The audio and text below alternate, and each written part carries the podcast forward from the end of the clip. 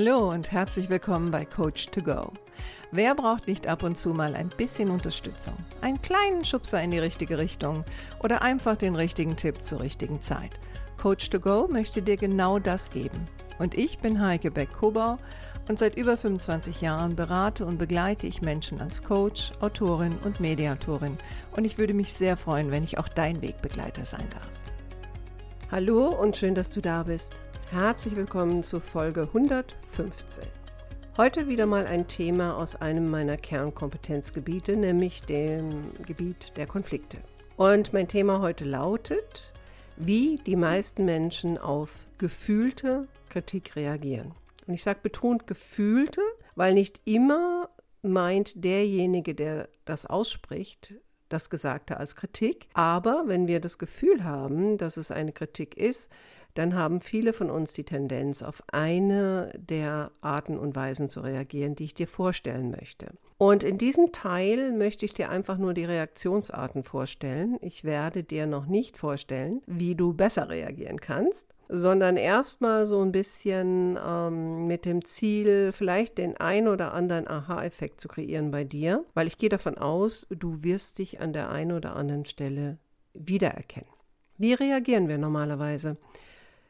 Meine Erfahrung nach 30 Jahren in der Materie ist, dass die meisten von uns, sobald wir unbewusst das Gefühl bekommen, und meistens ist das unbewusst, ähm, wir unterbrechen.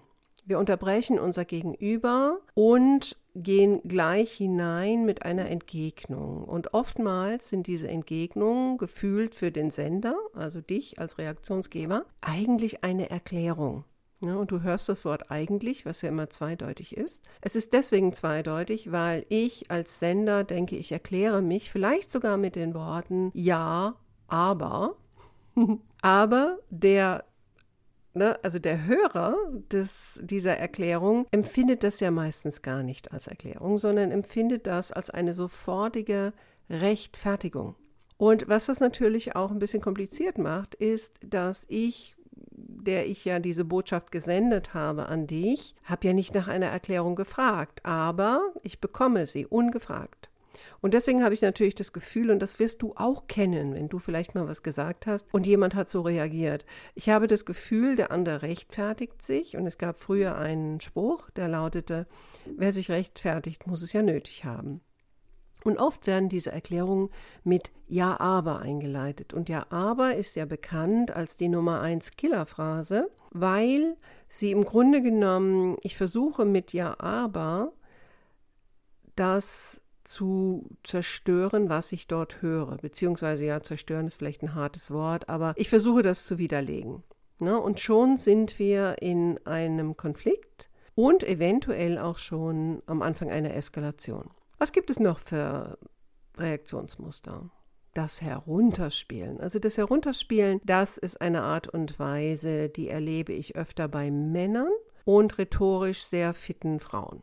Und herunterspielen kann ich auf der einen Seite mit Humor, und da steckt auch so ein bisschen eine Krux drin, weil viele, die herunterspielen, meinen tatsächlich, es wäre Humor. Oftmals kommt es eher an wie Sarkasmus. Ne? Also ein Klassiker wäre jetzt gerade so in meinem Metier, dass jemand sagt, ähm, ja, also ganz ehrlich, ich habe jetzt keine Zeit, mir Gedanken über sowas zu machen. Sie müssen ja dann viel Zeit haben. Ne? Und das ist natürlich auf der einen Seite herunterspielen, aber auf der anderen Seite setze ich den anderen natürlich, wie ich immer so schön sage, auf den Pott. Ne? Also ich mache den anderen auch noch nieder damit. Oder vielleicht spiele ich auch herunter, indem ich sage, ähm, ja Gott, ähm, so schlimm ist, war das ja jetzt auch wieder nicht. Ne? Vielleicht bist du auch ein bisschen gestresst, dass du das so persönlich nimmst. auch das wäre eine Möglichkeit ähm, der Reaktion. Manche werden einfach nur trotzig. Das kennst du vielleicht, wenn du mal etwas Kritisches geäußert hast, wo jemand dann in eine Trotzreaktion geht ja, vielleicht sich trotzdem noch verteidigt, aber die ganze Mimik und das ganze Auftreten und die Körpersprache sind extrem trotzig. Andere Variante, Gegenangriff. Also das hatte ich jetzt gerade wieder in einem der letzten Seminare. Ähm, wie reagiere ich, also jetzt in dem Fall eine Führungskraft, wenn ich einen Mitarbeiter für etwas kritisiere und dieser sagt mir, ja, aber das machen Sie ja auch. Das ist ja so etwas, das kennen wir vielleicht noch aus unserer Kindheit. Ne? Die Eltern haben irgendwas kritisiert und wir haben gleich zurückgeschossen. Ja, du bist ja auch nie pünktlich. Und der Gegenangriff, der dient natürlich dazu, den anderen wieder in seine Schranken zu setzen. Und seien wir ehrlich, all die Reaktionsarten, die ich dir jetzt vorstelle, die dienen nicht dazu, dem anderen zu zeigen, ich nehme deine Kritik ernst, äh, ich setze mich damit auseinander oder wenigstens hinterfrage ich sie. Nein, das Ziel ist eine Abwehrgeste. Wir wollen das von uns wegkriegen. Ne? Und eine Möglichkeit ist halt der Gegenangriff. Gegenangriff wäre zum Beispiel auch ähm, jetzt unter Kollegen. Ah, was glaubst du eigentlich, wer du bist? Ja? Du hast nicht das Recht, mir zu sagen, wie ich Dinge zu tun habe. Auch das ist etwas, das kennen wir teilweise äh, von unseren Eltern. Ja, vielleicht, wenn wir Eltern kritisiert haben, haben die auch gesagt, du weißt schon, wer hier der Erwachsene ist, ne? Und es geht ja auch nicht um mich, es geht um dich. Ein weiteres Reaktionsmuster ist das berühmte Schweigen. Entweder Schweigen mit einer trotzigen Körpersprache oder vielleicht auch Schweigen mit einer, ja, ich sag mal, genervten Körpersprache, also so das berühmte Arme verschränken, Augen verdrehen, despektierliche Geräusche. Ne? Gibt es in Beziehungen ganz oft so, ach ja, mhm, mhm, Aha. So, wo man dann so merkt, oh nee, ne? Der andere nimmt das gar nicht so ernst und im schlimmsten Fall, und das ist ja da, wo wir uns meistens bewegen, denken wir, der nimmt mich nicht ernst.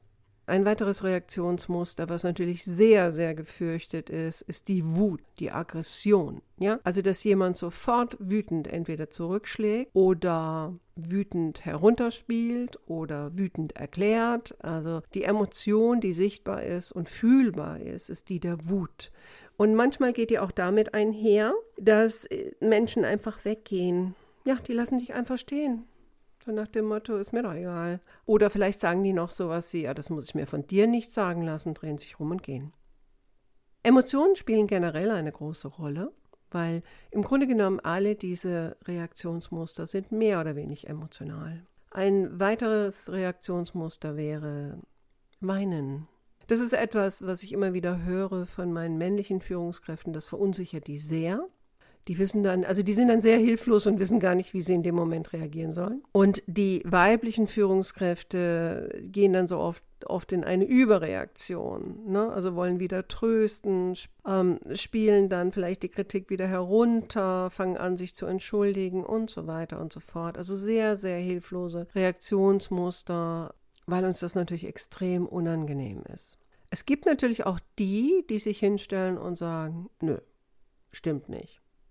Habe ich nicht gemacht. Was eventuell der Wahrheit entspricht. Doch je nachdem, wie das gesagt wird und wie der Tonfall ist und wie die Körpersprache ist, ist schon mehr oder weniger erkennbar, hm, das geht wohl eher in Richtung Trotz. Oder aber jemand verschiebt das auf jemand anderen. Ne? Und, und, natürlich gibt es Situationen, wo man sich auch irrt. Ne? Man äußert eine Kritik und man hat sich geirrt. Aber auch das ist eine Methode. Ne? Dem anderen einfach zu sagen, du, deine Wahrnehmung, die stimmt da nicht. Ne? In, also in Beziehungen gibt es das ganz, ganz oft. Ja, du bist halt zu empfindlich. Ne? Nö, habe ich nicht gemacht. Nö, kann ich mich nicht dran erinnern. Wie kommst du denn da drauf? Ne?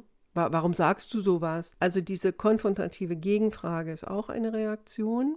Weiterhin gibt es auch dieses, dem anderen zu signalisieren, das interessiert mich nicht.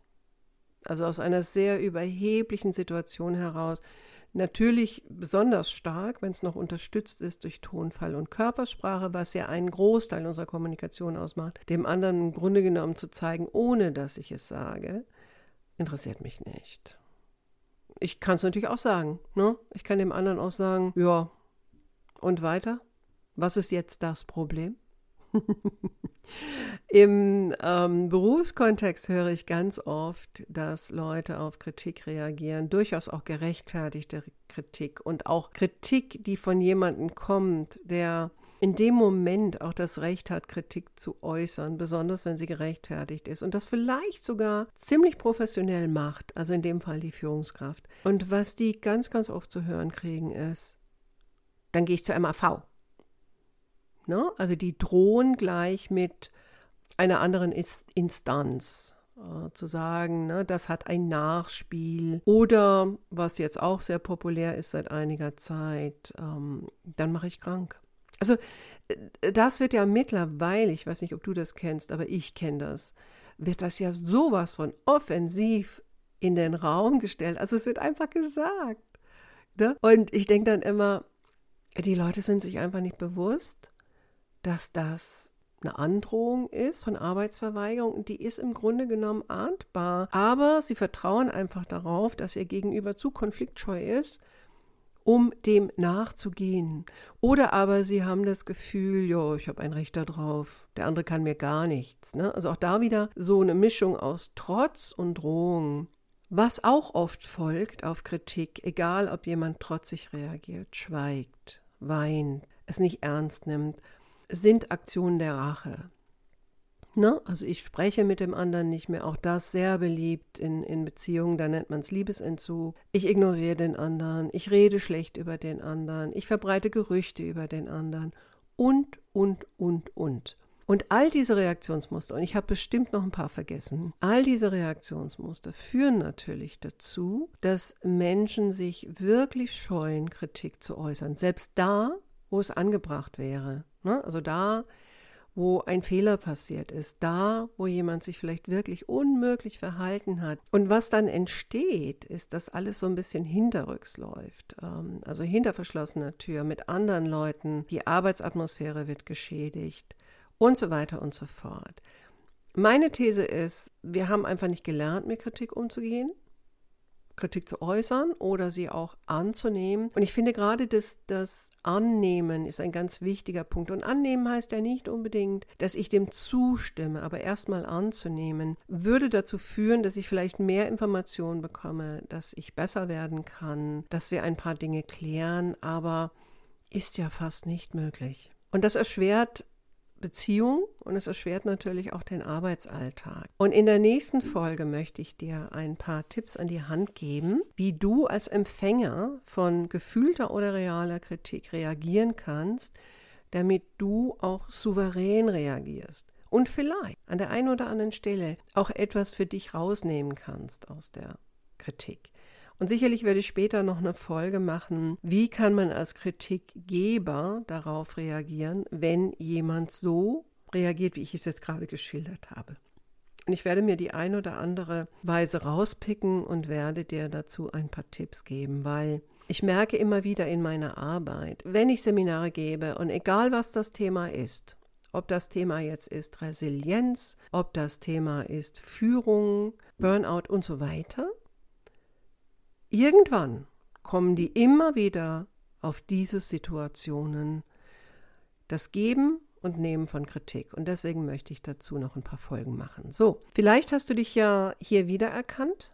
Wenn das so ist, ähm, dann denke vielleicht mal drüber nach, ob die Reaktionen in der Situation dich wirklich weiterbringen. Also mir geht es gar nicht darum, dass du jetzt unbedingt deine Reaktion änderst, sondern erstmal so ein bisschen drüber nachdenkst, wie oft machst du das? Wo bist du am meisten unterwegs? Also welche Reaktion ist vielleicht sogar deine Standardreaktion? Und dann einfach mal hineinzuspüren, ob du das vielleicht ändern möchtest. Und wenn ja, dann habe ich sicherlich schon ein paar Podcast-Folgen dazu. Aber wie gesagt, werde noch ein bisschen was machen. Oder du kannst mich auch gerne anfunken, wenn du eine Frage hast. Ähm, ich freue mich immer sehr von meinen Hörern und Hörerinnen zu hören.